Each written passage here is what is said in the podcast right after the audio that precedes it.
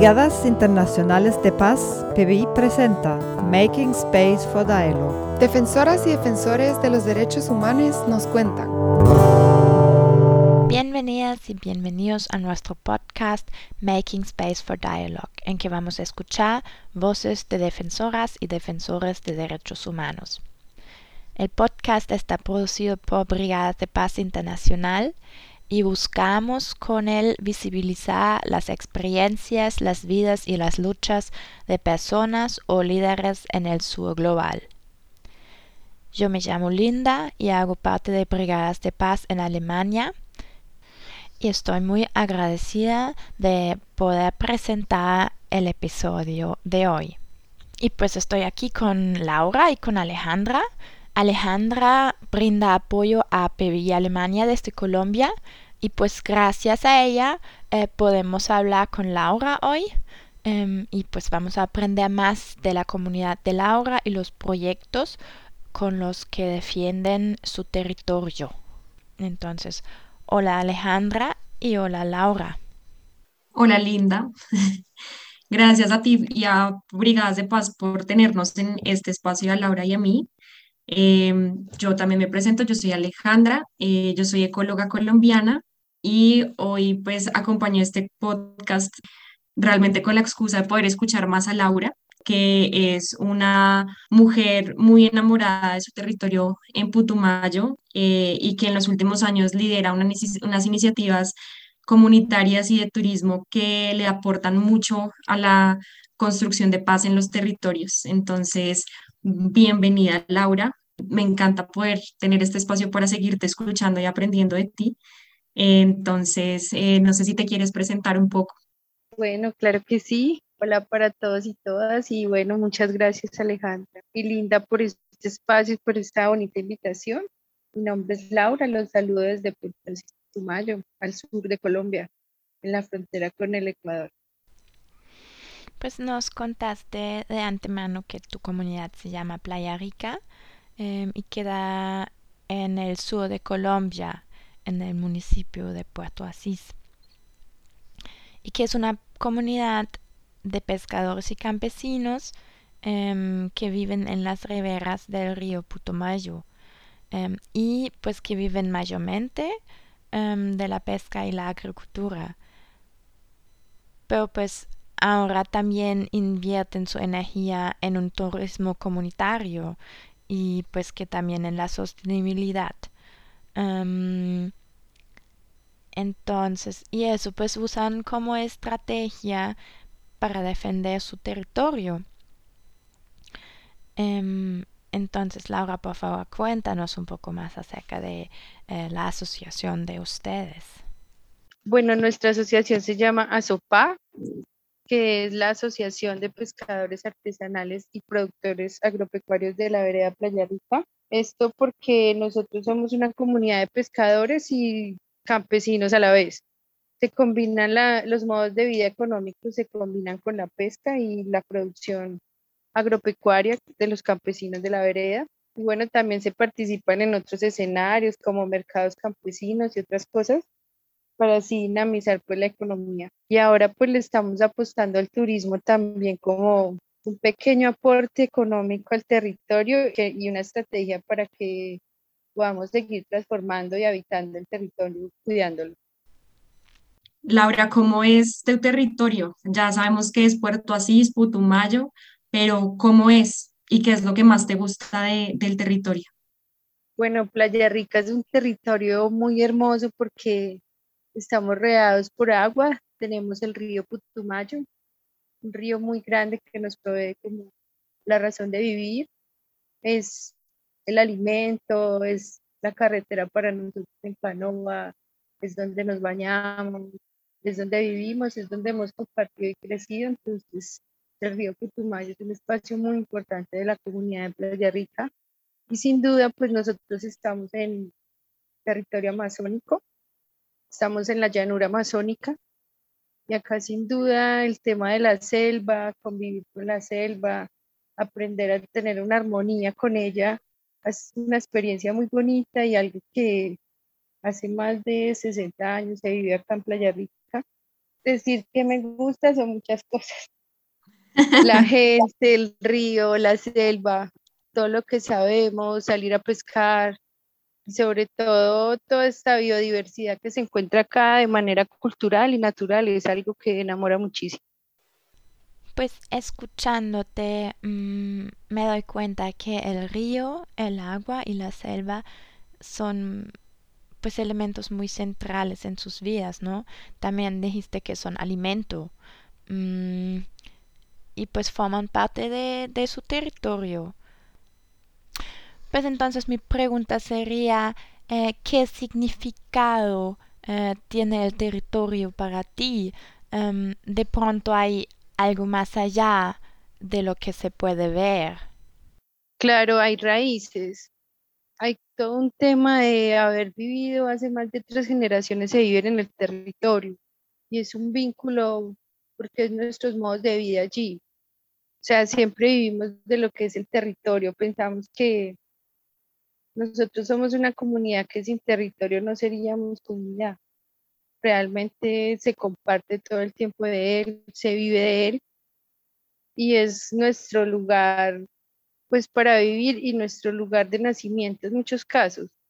Y esto lo hace muy importante y están todas las raíces allí, todos los conocimientos y aprendizajes que hemos recibido de generación en generación y es, resalto mucho que, que cuando hablamos del territorio hablamos de la vida en toda su totalidad y que, que cuando se habla del territorio no es solamente un área delimitada en un mapa, sino que dentro de las comunidades locales el territorio significa nuestra relación como seres humanos con el territorio, nuestras raíces, como lo decía Laura, eh, nuestros medios de vida y cómo mantener también la vida del bosque que se habita, del agua, de la fauna. Entonces creo que es, esa, esa visión y creo que cuando hablamos de, de los derechos al territorio van más allá de hablar de la tierra, de un mapa, de lo que sea, sino que habla de, de todo lo que ya Laura nos ha ejemplificado en sus palabras de es, es reconocer y es, es sentirse parte de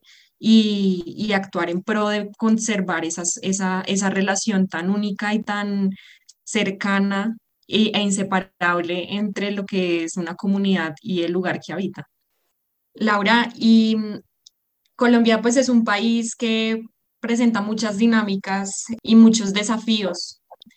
¿Cuáles han sido los desafíos que en Playa Rica eh, se han presentado? Bueno, los desafíos son bastantes y, y pensamos que siguen existiendo y cada día se suman aún más. Ahorita en estos tiempos es muy fuerte el tema de la conservación, que vemos muy afectada pues el tema de la conservación por algunos procesos, entonces mira, son desafíos que vienen hacia futuro, que si no los enfrentamos pues pueden puede llegar a ser tan fuerte que dejar de existir nosotros como comunidad ribereña. Y los desafíos en el territorio de Colombia, si por ejemplo acá hacia el sur sin duda hemos estado también afectados por el tema de los cultivos ilícitos y el conflicto armado, pues Putumayo ha sido un territorio bastante afectado por el tema. Y esto ha sido un desafío enorme que acá la gente es muy fuerte. De verdad que las personas y los campesinos son personas, son muy fuertes, persisten y siguen en su territorio, no lo quieren abandonar. Y la gente le ha apostado superando tantos desafíos desde el conflicto armado eh, para transformar, para seguir haciéndolo. Y eso nos ha llevado como a, estos caminos del turismo comunitario, como una estrategia de conservación y una estrategia de visibilizar el territorio y lo que queremos hacer allí. Lo que queremos es vivir allí, conservar este territorio, poder habitarlo y poder seguir cuidándolo. Nos hablabas de que la comunidad se organizó y que la comunidad le hace frente a esos desafíos, pero entonces cuéntanos un poco cómo fue ese proceso de organización de, de la comunidad de Playa Rica, cómo fue y por qué se dio. Realmente hace 20 años se toman acciones más de organización, de tomar decisiones conjuntas, de tener también algunos acuerdos que permitan eh, tener más armonía y seguir mejorando el territorio. Y de allí se empezó a trabajar en el territorio con la Junta de Acción Comunal de la Vereda, empiezan a desarrollar algunos procesos, eh, sobre todo apostándole mucho a la conservación de la naturaleza. ¿Y esto por qué? Porque la, la conservación natural en Playa Rica es, hace parte de nuestro modo de vida y sobre todo para la alimentación como para la soberanía alimentaria. Entonces la gente empieza a apostarle hace más de 20 años a la conservación, al cuidado del río, al cuidado de, la selva, al cuidado de los frutos que se pueden comer de la selva. Y esto llevó a que empezaran a unirse más vecinos, más gente en la comunidad, hasta llegar a conformar una asociación. Eh, no sé, Laura, si nos quieras contar un poco cómo, en qué consiste el tema de turismo comunitario y por qué fue un interés de la comunidad en el 2017 eh, decidimos unirnos al movimiento de territorios de vida tica, que son territorios y áreas conservadas por pueblos indígenas y comunidades locales.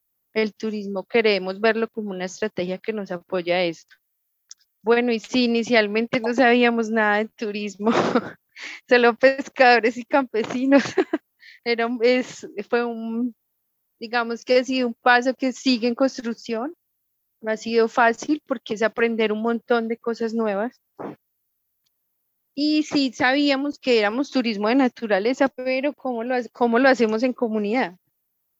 ¿Cómo hacemos el turismo en comunidad? Y allí aparece el turismo comunitario, que también fue un término nuevo.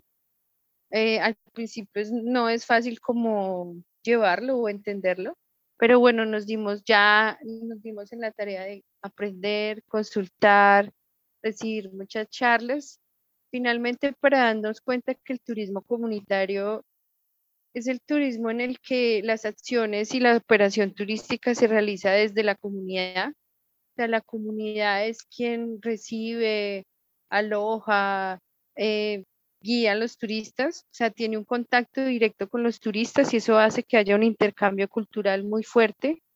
Eso es como muy fuerte en lo comunitario y sobre todo que el turismo comunitario beneficia a todos. Eso es lo más importante y que pueden llegar a haber beneficios que son personales para aquellas personas que prestan los servicios turísticos, pero también beneficios territoriales y comunitarios. Y Laura también es, lo ven como una posibilidad de cambiar las perspectivas que hay sobre esta zona del país que ha sido tan estigmatizada por ser una zona de conflicto armado. Sí, sí, totalmente. Eh, la apuesta del turismo también es una apuesta para transformar territorio, para construir desde lo rural, para construir desde lo comunidad.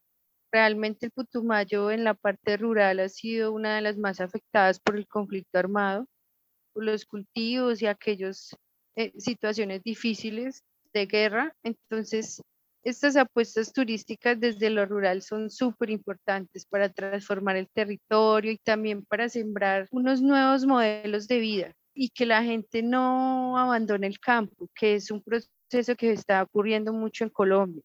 Como en campo de pronto no tiene tantas oportunidades, la gente lo empieza a abandonar, pero no es una manera de transformar, de sembrar una semilla, de que esos niños en la comunidad tenemos un liderazgo muy fuerte de parte de la profesora de la escuela rural.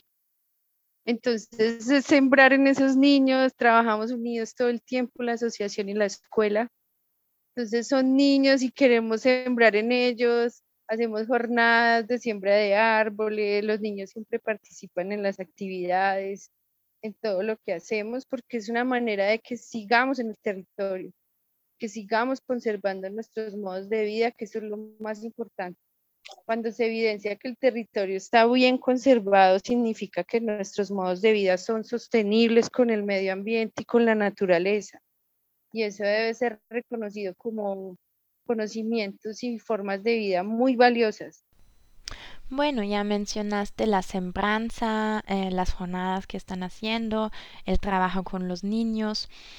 Em, de pronto también para la audiencia en Alemania, si queremos tener una imagen un poco más em, o aún más detallada em, del trabajo que están realizando en, en, pues por ejemplo en estos meses, ¿Nos podrías contar un poquito de las actividades actuales? Bueno, nosotros realmente tenemos como varias líneas de acción desde la organización. Eh, nosotros trabajamos en el tema de la pesca artesanal. Eh, hemos empezado a tener mejores prácticas de pesca. También trabajamos en la línea de eh, agricultura. Eh, tenemos nuestros cultivos de yuca, Playa Rica es súper fuerte en la yuca. tenemos yuca, maíz, plátano, tenemos frijoles, tenemos frutos amazónicos y, y, también trabajamos ahora en el tema de turismo comunitario y también trabajamos en temas de conservación del medio ambiente. Entonces, en Playa Rica sí tenemos como cuatro líneas fuertes.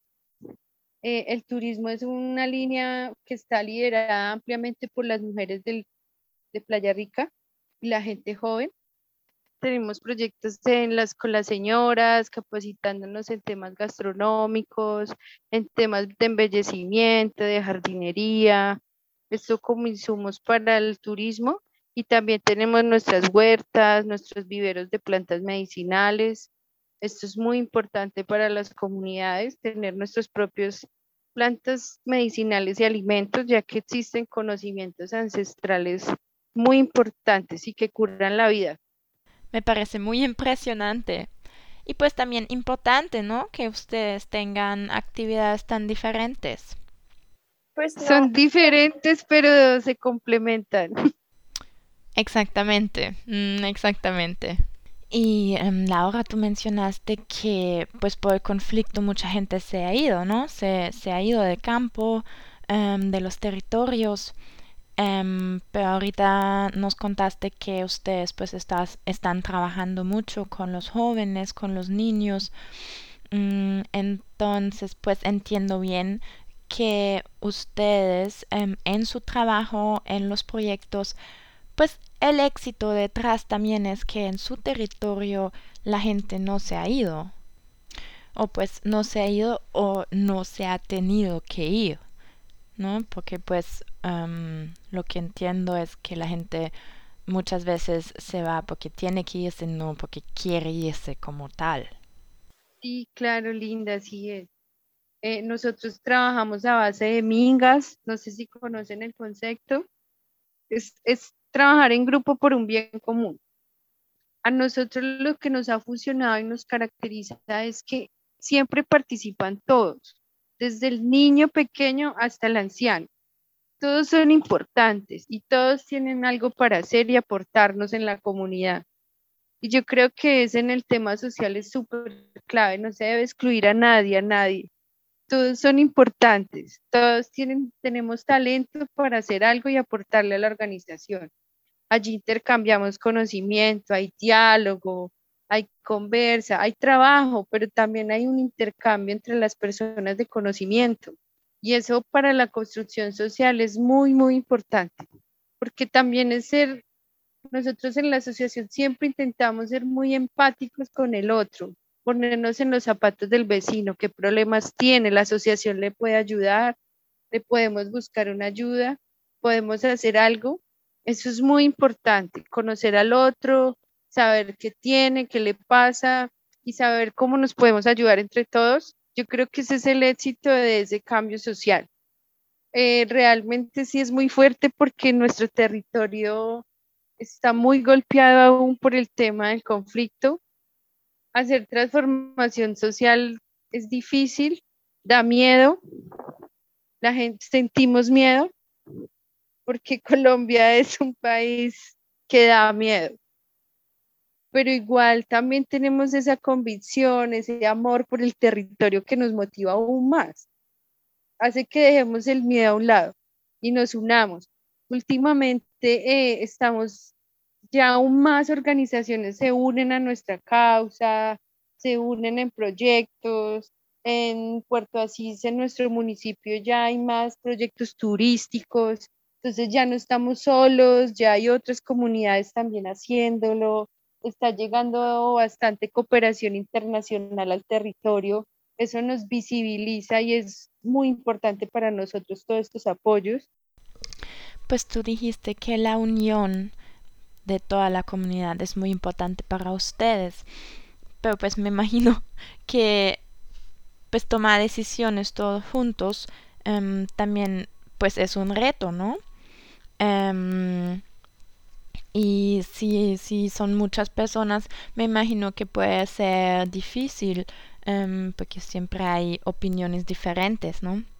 Em, me gustaría saber cómo, pues, cómo logran entonces tomar una decisión juntos. ¿Ustedes trabajan en consenso o con la mayoría de votos? ¿Cómo lo hacen? Bueno, el, tema de las decisiones, eh, sí, siempre se promueve el consenso, siempre, pero llegar a consenso significa discutir. O sea, no llegas de una consenso, no. Primero, pues se discutía un montón. Podían haber cinco reuniones y nada que se tomaba una decisión. Cinco reuniones y nada decisión, nada. Ahora estamos probando una nueva forma de tomar decisiones. Cuando tenemos un problema o algo a resolver, eh, planteamos eh, unas tres soluciones entre todos y luego eh, pues se analiza la que mayor, digamos, consenso se tenga de esas tres posibles soluciones. Y allí hemos empezado a agilizar. No, si habrán algunas personas que no están siempre siempre tener a todo el mundo contento. sí, es un poco complejo, pero igual, desde que, mira, desde que las decisiones en comunidad estén bien argumentadas, estén bien explicadas y el por qué la gente comprende y sí se llegan a consensos. Lo más importante es escuchar al otro. Eso es como la clave. Así nos tomemos muchas horas para que todas las personas participen, hay que hacerlo. Porque cuando uno no se siente escuchado, pues se siente excluido. Entonces sí, pero sí hay que hablar mucho hay que conversar un montón, hay que escuchar mucho y hay que tener siempre una actitud conciliadora. Por eso en estos casos de procesos organizativos, Linda, es muy importante el liderazgo. Si aquel que lidera logra tener consenso, logra tener como tranquilidad, logra unir, las decisiones se toman tranquilamente, pero no siempre es un reto enorme. digamos que en Playa Rica con el tiempo hemos llegado a acuerdos, acuerdos escritos, como reglas. Entonces, cuando hay decisiones difíciles, vamos a las reglas. Y bueno, allí se toma una decisión, porque acá hay una regla y se tiene que cumplir, cosas como esas. Pero sí, esa opción que te cuento es la que nos estaba funcionando. Plantear varias soluciones al problema y luego hacer como un análisis también hay equivocaciones, pero eso es lo más importante porque la gente aprende un montón. Todos aprendemos. Cuando se equivoca, todos aprendemos. Ya sabemos que eso no se puede volver a hacer, cosas como esas. El tema de las organizaciones y en especial de Playa Rica eh, en, nuestro, en nuestro territorio y en Colombia difícil, es muy frágil. Los procesos son muy frágiles. Si la gente se siente muy presionada, eh, se va entonces siempre hay que tener mucho consenso, mucha paciencia. Lo más importante de nosotros es la gente. Si la gente no se mueve, si la gente no, no se para y dice lo hacemos, no va a pasar nada. si no hay gente, no hay proceso. O sea, para llegar al equipo que tenemos en, en Playa Rica, pues ha pasado un tiempo. También hay personas que se han ido, también han cambiado porque como la gente vende la finca, se va, cambia de vivienda, cambia de trabajo, pero siempre han habido personitas allí firmes, firmes. Y he sabido que siempre estemos allí, siempre hay firmeza de algunas personas. Doña Teresa en especial es súper fuerte, súper fuerte. Uy, no, tiene una paciencia infinita y aguanta un montón. tiene siempre energía, siempre energía. Pienso que en los procesos organizativos siempre tenemos que tener energía. Si no tenemos energía y energía constructiva de poder hacer, de lo vamos a lograr, pues no se alcanza nada. Pero si siempre se tiene una buena energía, ahí estamos, porque problemas, inconvenientes siempre hay, siempre. Pues bueno, mucho que aprender todavía. Gracias, Laura un último comentario, pues realmente estas acciones que hacemos son muy dadas a la defensa del territorio. O sea, realmente en Colombia se ha vuelto muy pesado. cuando uno quiere cuidar el medio ambiente, eh, recibe ataques. Entonces también todas estas acciones, además de nuestro modo de vida, de seguir en el territorio, es de defender el territorio. Eh, lastimosamente en Colombia nos toca tomar muchas veces esas acciones de defensa, por eso nosotros nos hemos unido a otros procesos, hacemos parte de la Réctica Colombia, esto también como territorios que se unen para la defensa, para poder seguir defendiendo y viviendo en nuestros territorios. Entonces hay una motivación muy fuerte de esto. En nuestro territorio tenemos playas de piedra en el río, muchos las quieren explotar, sigue siendo una amenaza. Donde están las piedras para explotar en el río es nuestra zona de pesca. Entonces, ese es el reto que seguimos teniendo enorme. Entonces, siempre digamos que todas estas acciones eh, llevan acciones de defensa, muy teso, pero así es Colombia. Estamos siempre defendiendo. Entonces, sí, es como dejar también este mensaje de que todo lo que hacemos también es porque queremos, amamos el territorio y queremos defenderlo para poder continuar en él y continuar con nuestras formas de haber vivido, no queremos cambiar. Eso es un poco loco. Eh, para Colombia a veces traen proyectos de otras cosas que no sabemos. Y, pero ¿quién dijo que queríamos cambiar? Es como un poco fuerte. a veces te llegan proyectos de cooperación, pero de cosas que no sabemos, no conocemos. Y lo que hacen es cambiar nuestra vida, nuestra cultura, que no es sostenible con el lugar. Por eso las comunidades llevan más de 100 años en un territorio, porque son sostenibles con el territorio. Cuando llegan acciones como de monocultivo, eso es muy fuerte, no hay que desconocer que para nuestro territorio la coca sigue siendo un monocultivo que utiliza bastante químico en la forma de cultivar. Y esto, por ejemplo, acá en la Amazonía está afectando un montón a las abejas y todo eso. Entonces, sí, veces eh, hay varias acciones que se convierten en una defensa del territorio. Y sabes que lo más fuerte, Linda, de sentir que defendemos nuestro territorio cuando tomamos nuestras propias decisiones, cuando tenemos nuestro gobierno propio. Allí sí estamos defendiendo el territorio. Y en eso es lo que nosotros venimos trabajando duro, duro, en poder hacer valer nuestro gobierno propio y nuestras propias decisiones están basadas en la experiencia y el conocimiento del territorio. Wow, gracias por compartir, de verdad. Estoy muy emocionada. Ay, qué linda, muchas gracias. Um, porque también me impresiona mucho que tú ves, o pues ustedes ven, um, pues todo por completo, ¿no? El territorio, pero también los seres humanos de este territorio. Sí, eh, porque es que mira que nosotros no nos podemos encerrar en el territorio.